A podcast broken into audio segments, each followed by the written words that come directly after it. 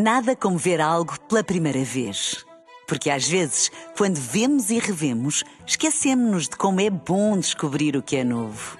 Agora imagine que viu o mundo sempre como se fosse a primeira vez. Zais.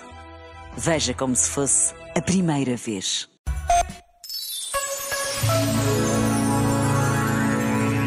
A idealização da graça e da sabedoria pode fazer-nos pensar que elas chegam sempre como uma brisa suave e luminosa numa manhã de primavera. Mas a graça e a sabedoria, por vezes, chegam como um trovão com situações disruptivas e dilacerantes. Que o universo seja estruturalmente benevolente não quer dizer que nos proteja de todos os embates e tropeços. Aliás, a vida tem o condão de escolher a dedo os desafios de que mais precisamos em cada momento. Já agora, vale a pena pensar nisto. Este momento está disponível em podcast no site e na app.